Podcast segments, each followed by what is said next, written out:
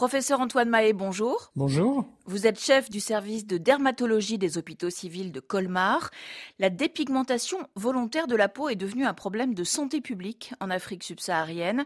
Quels sont les risques liés à ce désir d'avoir une peau plus claire, gage supposé de beauté? Alors les risques sont essentiellement dermatologiques avec euh, notamment l'utilisation de certains produits comme les corticoïdes qui peuvent euh, entraîner des vergetures, une atrophie de la peau ou des infections cutanées.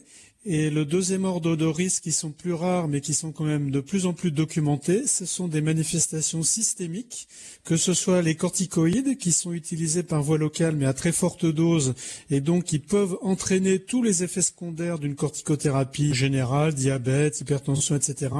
Et enfin, il faut également citer le mercure qui est parfois utilisé notamment sous forme de savon qui peut entraîner des, insuffisances rénales assez graves.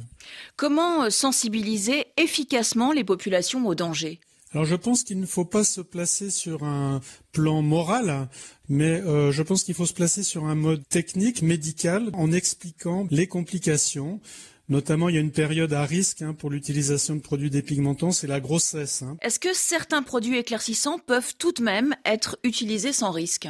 Il y a toujours un risque. Si on prend les corticoïdes, le risque est important avec les mercuriels, il est pratiquement constant. Avec l'hydroquinone, c'est quand même un produit qui est euh, quand même largement interdit en tant que cosmétique dans beaucoup de pays comme l'Union européenne.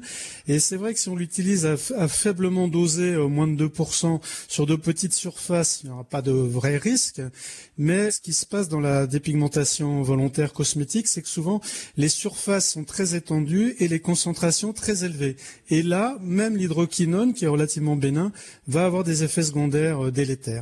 Merci beaucoup, professeur euh, Antoine Mahé. Tout à l'heure, dans Priorité Santé, nous parlerons des maladies tropicales négligées, comment les soigner, comment les prévenir, où en est la recherche.